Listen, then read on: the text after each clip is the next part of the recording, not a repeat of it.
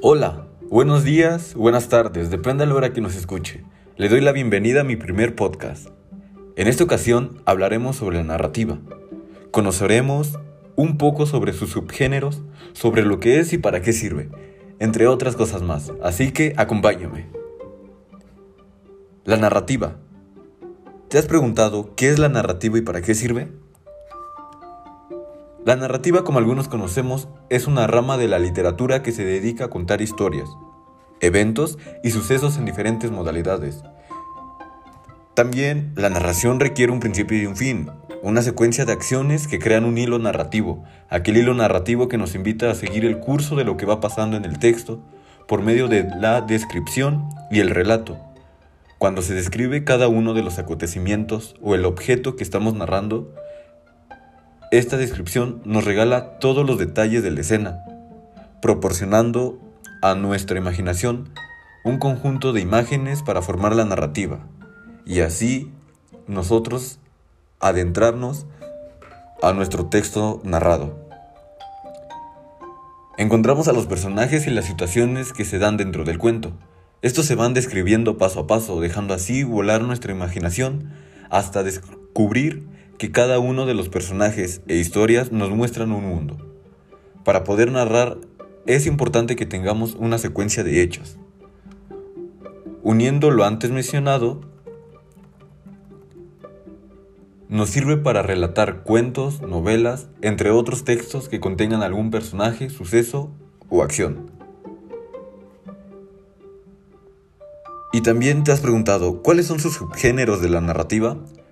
Pues los subgéneros son una variedad, en lo cual encontramos la leyenda, la fábula, el mito, el cuento, el microcuento, la novela, la biografía, ya que algunos de nosotros hemos tenido algún contacto con estos, ya sea que lo hayamos leído o simplemente porque en nuestra escuela nos pedían realizar alguno de estos. El motivo de leer o escribir textos narrativos para mí en lo personal, siento que la lectura se va dando. Es decir, es un gusto muy personal que al final de cuentas es un encuentro de tú mismo con los textos, ya sea un cuento, novela o algún otro. De igual manera, el querer descubrir aventuras o historias que algunos escritores te redactan. Y uno mismo se adentra en esa historia haciéndote sentir parte del protagonista. Por otro lado, siento que el motivo de querer escribir un texto narrativo es crear un mundo en el cual puedas expresar algunos sentimientos, o quieras crear una vida diferente. Siento que importa mucho la imaginación y la creatividad, ya que para escribir un texto se necesitan de muchas ideas para así formar un buen producto final y que por supuesto esto le agrade a las personas para que así se animen a leer.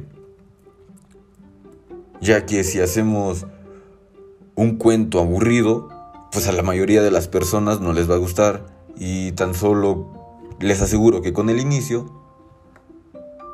les va a aburrir y van a decir, pues no, yo ya no quiero leer esto, ya no lo quiero acabar de leer y ya lo van a dejar a medias. Por eso es que se necesita de muchas ideas buenas eh, y aparte que sean interesantes para que al lector se le haga más interesante y se anime a acabar de leer el, el cuento o la novela Y retomando una novela de César Aira, en especial la titulada como Me hice monja, nos muestra el autor cómo es que él mismo se representa con el protagonista, tomando en cuenta su personalidad de su infancia y ciertas de sus características. Por otro lado, esta novela nos presenta las características de la narrativa, como lo fue con los personajes. En este caso que son César, el protagonista principal, el heladero, la persona que mata a su padre, el padre de César, a quien lo meten a la cárcel y es el actor intelectual de la muerte del heladero, y el doctor, quien quiere ayudar a César con su intoxicación. De igual manera nos presenta las acciones de los personajes que esta novela